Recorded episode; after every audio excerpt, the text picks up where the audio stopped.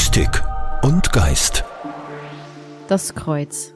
Es steht im Zentrum des Christentums und hat für Gläubige eine wichtige Bedeutung, wie etwa auch für Johann Gruber. Er ist Religionslehrer und in seiner Freizeit leidenschaftlicher Kunstschmied. Das Kreuz war für ihn Inspiration, mit seinen Schülerinnen und Schülern ein besonderes Projekt umzusetzen. Die Klassenkreuze. Entstanden ist das in der Form, ich wollte unbedingt mein, mein Schmiedehobby mit Schülern irgendwie einbringen, weil ich weiß, dass sie handwerklich und metallmäßig gern was machen. Und ich habe bei meinem Schmiedemeister ein besonderes Kreuz in seiner Wohnung gesehen und später dann entdeckt ein Bild von Oskar Kokoschka. Der hat ein, eine Grafik, eine Zeichnung angefertigt, wo das Kreuz so dargestellt ist, dass Christus eine Hand äh, Kindern zum Essen zur Verfügung stellt. Also sehr provokant dargestellt. Entstanden 1945 und damit hat er hungernde Kinder in Europa auch unterstützt mit dem Erlös von solchen Bildern. Und als dann in unserer HTL Ried äh, neu entstehen noch keine Klassenkreuze angebracht waren, habe ich mir gedacht, die machen wir selber mit den Schülern. Und ich mache das immer so, dass ich, wenn ich in der Klasse frage, wer möchte da dabei sein, das Klassenkreuz selbst zu machen, die ersten zwei, die die Hand in die Höhe haben, die nehme ich dann. Da bin ich mir sicher, die wissen, was sie wollen. Und die kommen dann zu mir in die Schmiede, jetzt machen wir uns aus, da brauchen wir ungefähr ein Dreiviertel Samstag, das ist auch Freizeit der Schüler. Und diese Stahlrohling, den habe ich dann schon vorbereitet, äh, mit den Einschnitten für Hände und Füße. Und für mich ist dann das Faszinierende, wie die Schüler selber Freude haben dabei beim, beim Gestalten, wie sie selber fasziniert sind, dass diese Form des Stahls vor allem durch ihre Hände so, so richtige äh, Gestalt bringt. Und das Besondere an diesem Kreuz, das die Schüler da machen, ist so ungefähr 30 Zentimeter groß und eine Hand dieses Korpus ist so dem Betrachter entgegengestreckt oder eigentlich so hin, hingehalten. Äh, und die andere ist ganz normal, wie wir das kennen von, von einem Kreuzkorpus, ist am, am Holz befestigt durch den Nagel, den sie auch selber schmieden. Und das ist auf ein Lärchenholz, hat eine Größe von 30 Zentimeter. Der Schurz wird aus einem eigenen Blech gefertigt. Und diese Formgebung, da rede ich den Schülern sehr, sehr wenig drin. Ich zeige ihnen nur die Grundbegriffe vom, vom Technischen, vom Schmieden. Und sehr behutsam sind die Schülerinnen und Schüler bei dieser Formgebung dieser Hand, die so entgegengestreckt oder hingewendet ist. Da sind sie dann sehr genau, damit diese Hand und dieser Arm diesen Ausdruck bekommt, den sie drinnen haben wollen. Wie haben die Schülerinnen und Schüler das Projekt angenommen? Wie waren da die Reaktionen? Ich merk's beim Melden der ersten zwei, das sind dann meistens mehrere, aber die sind Feuer und Flamme, die sind dabei, die merken dann, das ist ja Arbeit, das ist ja anstrengend. Also das merken sie beim Arbeiten. Und im Nachhinein habe ich da schon einiges beobachtet, wenn es zum Beispiel äh, zu einem Klassenraumwechsel kommt, dann sagen die Schüler, aber unser Kreis kommt schon mit, oder? Also daran merke ich, dass sie sich identifizieren. Ein Schüler hat es so formuliert, erinnert mich gut an Jesus. Oder da bekomme ich eine Bindung zu Jesus, äh, weil ich es ja selber gemacht habe.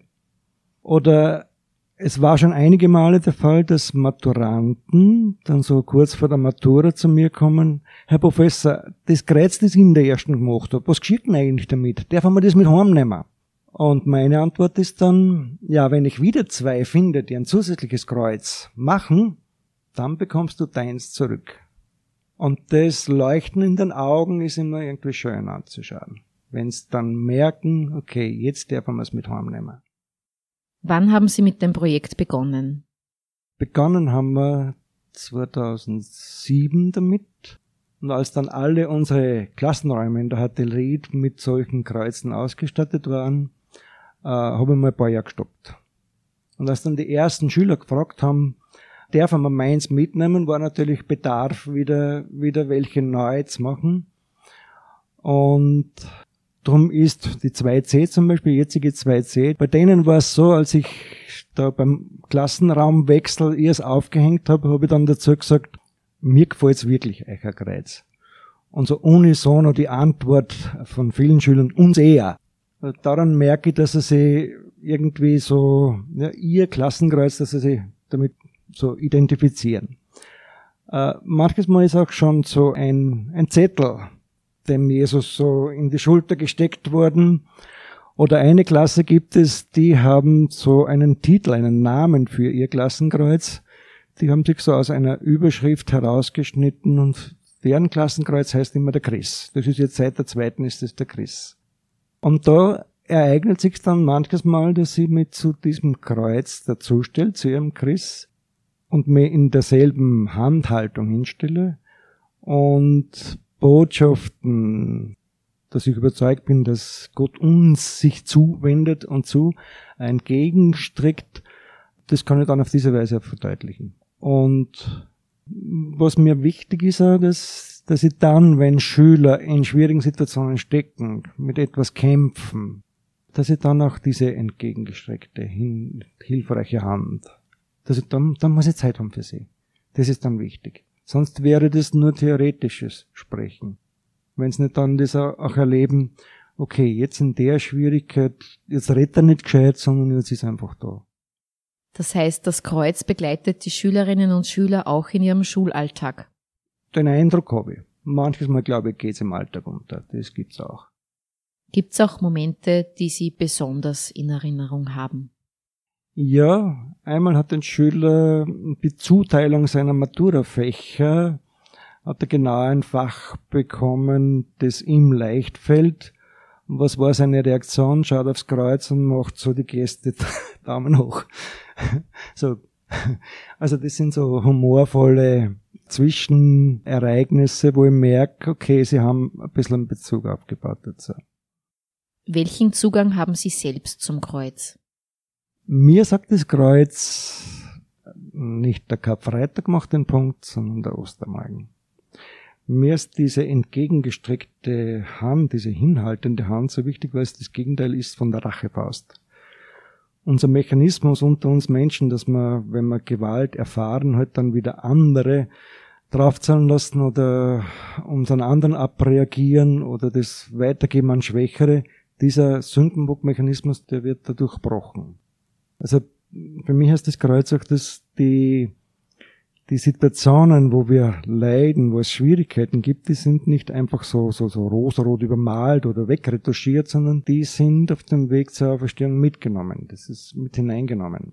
Der Tod ist nicht einfach so weggezaubert, aber irgendwie durchschritten. Und darum ist mir diese entgegengestreckte Hand auch so wichtig, weil, weil es für mich auch sagt, das, was dieser Jesus vor 2000 Jahren an Vision von einem erfüllten Leben vorgelebt hat, das reicht bis, bis in unser Jetzt. Also auch die, die Zeitdistanz ist damit überbrückt. Manches Mal sagt mir diese Hand auch, es gibt Situationen, wo du nur deine Ohnmacht aushalten kannst. Und auch da bin ich bei dir. Dem Thema Kreuz widmet sich auch Thomas Schlager-Weidinger. Er ist Theologe, Buchautor und Künstler. Herr Schlager-Weidinger, wenn wir vom Kreuz sprechen, was kommt Ihnen da als erstes in den Sinn? Das ist eine Begebenheit, die schon sehr lange zurückliegt. Äh, ich habe meinen Zivildienst äh, bei einer mobilen Kranken- und Behindertenbetreuung in Salzburg gemacht beim Lazarus Hilfswerk. Dort war ich unter anderem zuständig für die Betreuung einer Frau, einer noch jungen Frau, gerade mal über 30, Elisabeth mit Namen, die an Multiple Sklerose erkrankt war, war, weil sie inzwischen schon gestorben ist. Und neben der unterstützenden Pflege war ich äh, zuständig für das Miteinander Zeit verbringen. Und im Laufe dieser neun Monate hat sich eigentlich ein ganz ein gutes äh, Gesprächsklima aufgebaut. Und das Spannende bei der Elisabeth war, dass sie auch Theologin war. Und äh, nach ein paar Wochen habe ich ihr dann eine Frage gestellt, die für mich da schon sehr äh, eine interessante war, noch dazu, weil ich gerade auch mein Theologiestudium abgeschlossen hatte. Was bedeutet es für Sie, äh, mit dieser Krankheit leben zu müssen als Theologin? Also verursacht es bei ihr jetzt Fragen, Glaubenszweifel? Und sie hat mir die Frage sehr schnell beantwortet. Sie hat gesagt, ja, du kannst dir vorstellen, diese Situation war und ist belastend für mich und hat meinen Glauben ziemlich durcheinandergewirbelt. Dann hat sie mich so, also sie ist dann ihrem Rollstuhl gesessen, hat mich gebeten, zu ihr zu kommen, hat mich so am Arm gezogen und äh, mich gebeten, ein Stück runter zu kommen. Dann hat sie aus dem Fenster gedeutet, sie wohnte im ersten Stock eines äh, dreistöckigen Hauses und hat gesagt, schau mal da raus. Da ist ein Wegkreuz. Und mir ist dieses Wegkreuz äh, in dieser schwierigen Situation aufgefallen. Und da habe ich mir gedacht, der da am Kreuz hängt, dem geht es genauso wie mir. Er ist festgenagelt, er kann sich nicht bewegen und der Tod äh, ist nahe. Und seitdem konnte ich wieder beten zu dem, der da am Kreuz hängt, weil er, so wie ich, in dieser Situation war und das nachvollziehen kann, wie es mir geht. Das war natürlich für mich ein ganz interessanter und existenzieller Zugang zu dem, was Kreuz bedeutet. Und das ist für mich eigentlich so die, nicht nur die erste, sondern auch die tiefste Assoziation mit dem Thema Kreuz. Diese Begebenheit ist schon einige Jahre her. Mittlerweile sind Sie Theologe, Künstler und Buchautor. Inwiefern beschäftigen Sie sich in Ihren jetzigen Arbeiten mit dem Kreuz? Ja, in beiden Formen, also sowohl als Bildhauer, auch als Autor. Ich schreibe theopoetische Bände, also die Theopoesie, der Versuch, äh, poetisch etwas auszudrücken, was man eigentlich theologisch nicht ausdrücken kann. Und das erste Buch, das ich äh, geschrieben habe, 2012, äh, trägt den Titel Sperrige Nächte. Das ist ein Wendebuch, da geht es im ersten Teil um Texte zu, äh, zur Advent- und Weihnachtszeit und im zweiten Teil zu Fasten, Passions- und Osterzeit. Und da war eben dieses Thema Kreuz natürlich ein, ein sehr zentrales. Und diesen Sperrigen Nächte sind dann noch zwei weitere Bände gefolgt, der, der offene Morgen und der gestundete Atem. Und alle drei Titel verweisen eigentlich auch schon auf das, was ich mit dem Thema Kreuz verbinde. Also sperrig, die sperrigen Nächte, nicht nur Weihnachten und Ostern, äh, sondern eben auch, jetzt symbolisch ausgedrückt, diese, diese Nachtstunden äh, am Kreuz, das ist sperrig. Und trotzdem haben sie einen Aspekt der Hoffnung, wie bei den offenen Morgen, also diese christlichen Fest- und Gedenktage haben immer auch eine existenzielle Zusage, die eben so etwas wie einen offenen Morgen oder einen gestundeten Atem ermöglichen. Also etwas, das mich in meinem Leben, das ja auch durchdrungen ist von, von Höhen und Tiefen, äh, von, von Verletzungen ähm, und, und auch von dieser, dieser Hoffnung, die äh, positiv äh, bewältigen zu können. Das Zeichen des Kreuzes steht ja im Zentrum des Christentums. Wie würden Sie dessen Symbolkraft beschreiben? Ambivalent. Äh, Kreuz ist ein Zeichen, und das hoffe ich auch, dass es bleibt, äh, das eigentlich einen Skandal ausdrückt, ein Skandalon. Das Kreuz, äh, von daher ist es ja theologiegeschichtlich, religionsgeschichtlich ja eigentlich nicht als ursprüngliches Symbol des Christentums erwählt worden, sondern das war ja ganz zu Beginn in der Urgemeinde der Fisch und später war es ja diese, ähm, ja, wie kann man es am besten umschreiben, äh, diese äh, heiligen Namen, so, so hat man es äh, ideengeschichtlich ausgedrückt. Also in, in den Namen werden einzelne Buchstaben genommen, herausisoliert und mit einem anderen verbunden. Und Stauros heißt griechisch eben äh, das Kreuz. Und da hat man dieses T herausgenommen, das an, einen, an, an ein Kreuz erinnert. Und oben hat man äh, nach rechts auslaufend eine kleine Wölbung vom Roh hergenommen. Also das war im Grunde genommen einer der ersten bildlichen Darstellungen, wo es so etwas wie eine Annäherung an einen Kreuz gegeben hat. Bereits ästhetisiert und andere Symbole waren eben dieses Chiro-Zeichen. Und das Kreuz ist erst äh, drei Jahrhunderte später gekommen. Vielleicht gehen wir neben der historischen Entwicklung auch noch näher auf die Bedeutung ein. Im Grunde genommen ist, äh, drückt das Kreuz, also es fasst im es ist im Grunde genommen die Konzentration dessen, was Jesus auch in seinem Leben davor gedacht, geglaubt und gewirkt hat. Es ist letztlich die Konsequenz seiner Botschaft, die sich in diesem Kreuz verdichtet. Kurz gefasst, die Botschaft des Jesus von Nazareth war eigentlich die, fürchte dich nicht. Kommt auch sehr häufig in dieser Diktion im Neuen Testament vor. Und dieses fürchte dich nicht ist jetzt zu einem Ernstfall geworden. Das heißt, diese Botschaft wird an ihm sichtbar, glaubbar. Er steht dieses fürchte dich nicht durch, sogar am Kreuz, sogar bis ins Letzte auch in diese Gottverlassenheit hinein, wo er dennoch sich auf diesen Höchsten verlässt und es durchsteht. Also das ist, das ist Kreuz. Es verdichtet sich dieses hab keine Angst, fürchte dich nicht, du bist selbst in der schlimmsten Situation nicht alleine. Damit realisiert er ja auch das, was im jüdischen Glauben auch der Gottesname ist. Ich bin da und er erlebt diesen Gott selbst in der Gottesferne. Mein Gott, mein Gott, warum hast du mich verlassen?